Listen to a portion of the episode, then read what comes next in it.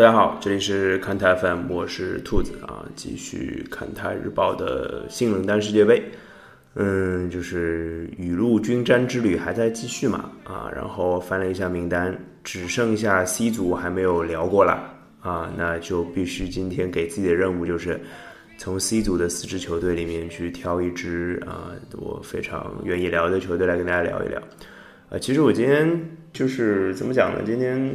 脑袋里足球的东西比较少，脑袋里关于美食的东西比较多，想吃啊，可能最近。工作压力比较大，就是我除了是一个热爱体育的人以外呢，我觉得剩下让我喜爱的东西，一个叫音乐，一个就是美食啦啊，美食非常非常重要对我而言，我我会为了就是吃一家我想吃的餐厅啊，就是哪怕我路上花的时间比这个在这个餐厅吃的时间要长很多，我也会在所不惜去愿意去吃啊。当然还不至于到什么要跑去国外之类的吃东西的程度吧，但是就是对美食的向往是非常非常深的。这样讲，所以我看到了这组的名单之后呢，我们看啊，这组的名单有法国，法国是对吧？美食闻名天下的一个地方啊。然后有丹麦，丹麦有一家我非常就觉就觉得非常牛逼的餐厅，叫做 Noma。啊，这个是之前看《Good Delicious》里面有一直提到的一个餐厅，米其林三星餐厅啊，非常厉害的餐厅。所以我不出意外的选择了，对你们也知道我的套路了，对吧？一定没有选择这两个球球队啊，我选择了秘鲁。对，其实我已经，我其实从不止一个渠道听说啊，就是不止一个渠道的人，就是我熟悉的人也有跟我说的，也就是不熟悉的听，就是资深人士也跟我说的，说秘鲁可能是全世界啊，他说的好像没有可能，可能是我家的。那秘鲁可能是世界上最好吃的一个国家，怎么讲呢？就是听了就很向往，因为为什么？就是像去嗯法国，对我来说是挺容易实现的一件事情，不挺容易实现，就是在可能呃若干年之内是可以实现的。包括丹麦也是，北欧现在去北欧玩的人也很多嘛，我周围也不止一个朋友去过北欧了。对啊，就是秘鲁这个国家就非常首先非常遥远啊，就是在我们地就是。在我们居居住的地方呢，可能穿过和地和地球中心的连线，穿到那边可能离秘鲁比较近啊。穿过去应该是阿根廷嘛，我在上海，上海穿过去应该是布宜诺斯艾利斯那里之类的地方，反正在南美，就非常非常远啊，就可能你要飞一个整个最远的一个距离才能飞到那边，非常非常远。呃，然后你得攒够钱，攒够时间。你去了一个那么远的地方，你不可能待个一个礼拜就回来，对吧？你肯定要待很久，要有时间。还有一个最大的问题，我觉得是语言，就是那边是讲西班牙语的嘛，对吧？就是我得攒够了钱，攒够了时间，学好西班牙语才能去那个地方玩，对吧？所以那个有听友愿意在这个任何一个方面提供帮助的，我都没有什么意见啊，就欢迎来联系我啊，看台 FM 的微信公众号啊，直接来给我留言就行了啊，就是我们的推送每一篇拉到最下面啊，会有一个直接跟我们交流的一个非常好的一个渠道啊，自己找就行了，对。嗯啊，扯得有点远啊，就一直在说吃的。对我们毕竟这这一届是那个足球世界杯，不是美食世界杯，对吧？这个美食，这个这个所谓的美食王国啊，离世界杯的舞台是真的远了一点啊。上一次入围世界杯三十六年以前啊，我还没有出生呢，对吧？一九八二年的世界杯啊，而且四十年前的一九七八年世界杯是他们最近一次世界杯小组出现。可见呢，这个球队实力看起来平平，但是说实话，南美无弱旅啊。从世界杯他们的出线历程就看得出来，其实打到最后一轮的时候，就是南美区的出线形势还是有若干个球队在抢若干个名额的啊，大概是这样。就是其实那个那个时候，我记得倒数第二轮，就是倒数第二轮踢完的时候，最后一轮开始之前，秘鲁的排名应该是第六名，我没记错的话，第六名是没有资格进入世界杯的。南美区的十，南美区是十支球队入围四支，然后第五名去和大洋洲打附加赛是这样子的，所以秘鲁要出现的前提是要拿到第五名，对，要第五名，所以那个时候呢，秘鲁的对手是哥伦比亚，对，哥伦比亚好像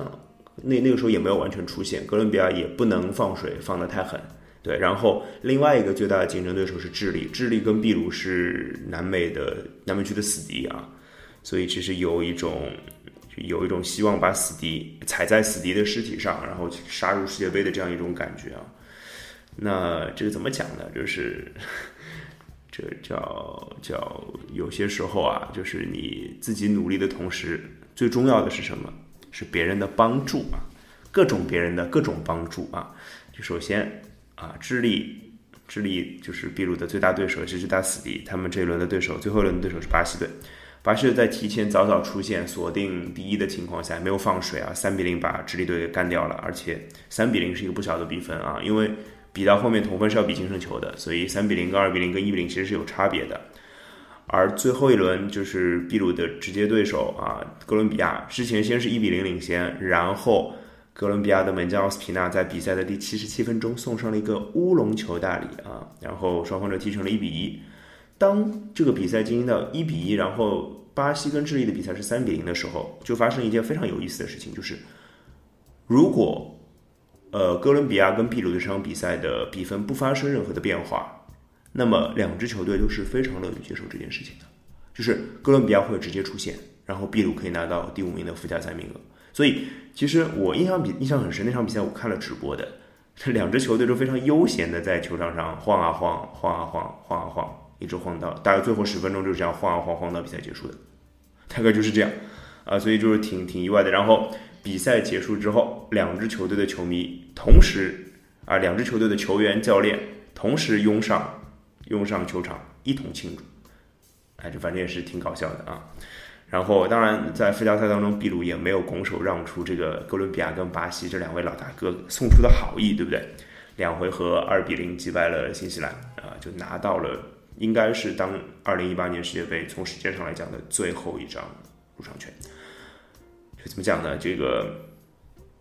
呃，就对这个入围来说是个挺有意思的故事啊，就是一个时隔三十六年重新入围世界杯的球队，对吧？这个是一个挺有意思的。今年世界杯其实有不少这样的球队啊，我们新冷淡世界杯我都会一个一个做起来，因为这些球队都挺新冷淡的，对吧？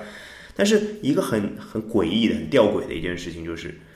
从某一个新闻报道看出来一个大数据的结果啊，据说是模拟了一百万次的这个世界杯的情况，我也不知道他用什么东西模拟的，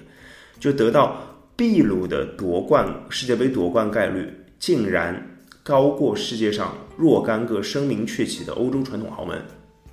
是不是听起来很像天方夜谭？我没有在说段子啊。如果我是说段子的话，我就说很简单啊，这个比秘鲁夺冠世界杯夺冠概率更低的欧洲豪门是荷兰，是意大利，那这是这个段子了，对吧？我用这个方式讲，肯定不是不是想说段子的，就是说，呃，荷兰跟意大利没有入围世界杯嘛，对不对？但是我要说的。秘鲁夺冠概率比某些欧洲传统豪门高，不是指这两支球队，是英格兰啊。秘鲁那个数据上显示是百分之五，应该是百分之四。我就觉得有点怪啊，就是身为一个英格兰队球迷，对吧？英格兰虽然上届比赛小组赛就被淘汰了，而且上来两连败很早就淘汰了。虽然英格兰的战绩一直在被嘲讽，对吧？包括在被我这个英格兰球迷嘲讽，对吧？已经成为段子手的球队了。但是好歹瘦死的骆驼比马大吧，我无论如何都没有想通世界杯夺冠概率为什么低于秘鲁呢？低于一个三十六年没有进世界杯的球队呢？后来我还真的找到了一个 这实打实的一个论据来支撑这个言论啊。英格兰呢现在世界排名是第十二名，秘鲁第十一，世界排名第十一比世界排名第十二夺冠概率高，有什么意外的吗？好吧，我只能这么理解了，对吧？呃，挺无奈的啊，挺无奈的。当然，这个要讲，也就是秘鲁是一个，就是百分，就是要真的说夺冠概率啊，这百分之四、百分之五，这也是瞎扯，这百分之零点四、百分之零点五也差不多了啊。不说这个了，说说秘鲁这届世界杯的一个阵容吧。有一个人不得不提，就是球队的队长格雷罗啊。格雷罗这个也效力过拜仁嘛，对吧？也算是一个一代知名前锋了。当然，跟这件想说的这件事情跟那个球场上的事情是没有关系的。就是就是关于他能不能踢世界杯的这件消息，其实几经反复啊。就是在去年的十一月六号啊，在一场比赛之后，格雷罗被查出服用禁药，禁药应该是成分应该是可卡因。最初呢，他被禁赛十二个月，那禁赛十二个月他是没有办法踢世界杯的。那后来很快就出了减刑的条例，减刑到了六个月，那他就能踢世界杯了，对吧？而就在刚刚禁赛期满六个月，他刚刚复出啊，他现在效力的球队应该是弗拉蒙哥吧？应该是弗拉蒙哥啊，巴西的弗拉蒙哥。而且他复出状态就非常好，肯定是攒着劲儿要踢世界杯的嘛。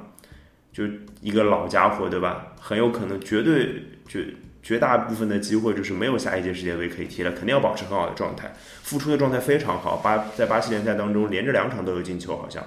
就在踢了踢完两场比赛之后，他又被禁赛了。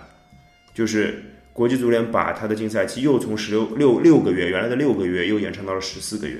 所以维持原判的话，格雷罗就会失去参加世界杯的资格。所以这个就变成了一件很，那罗生门了。就是你到底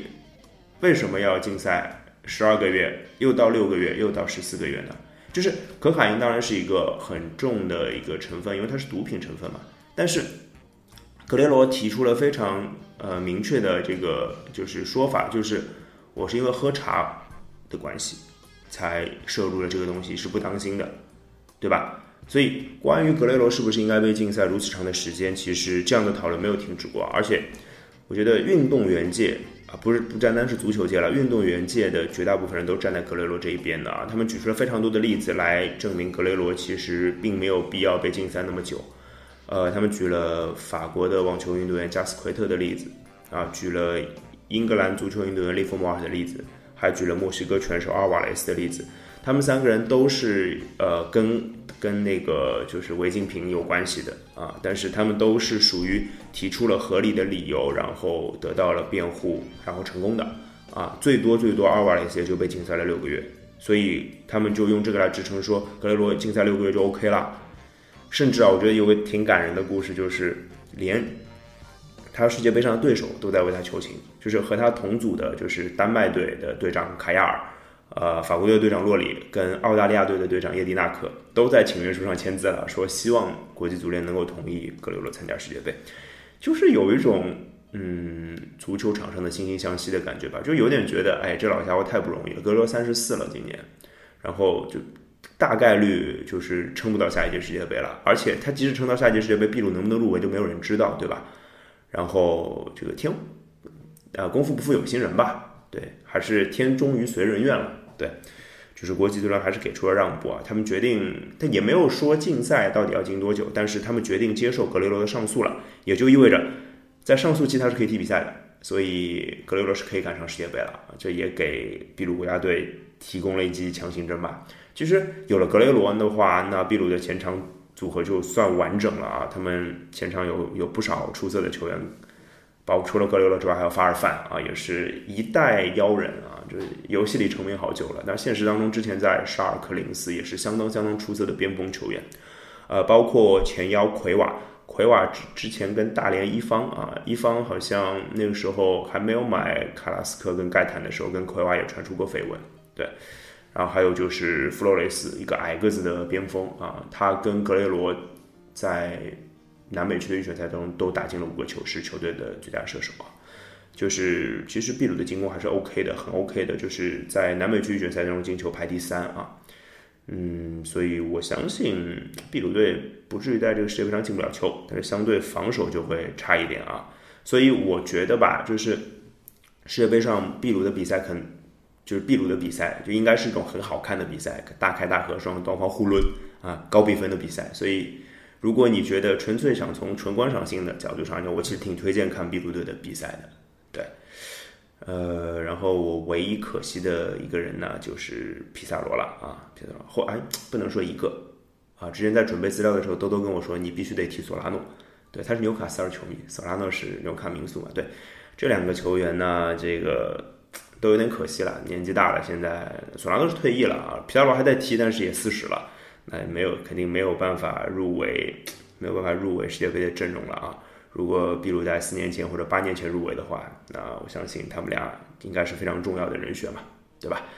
哎，这个哎，在慨叹当中结束这期节目好像不太好，还是最后提醒大家，就是我我挺建议大家看一看秘鲁队的世界杯比赛的，应该会挺好看的，好吧？今天节目就到这里，拜拜。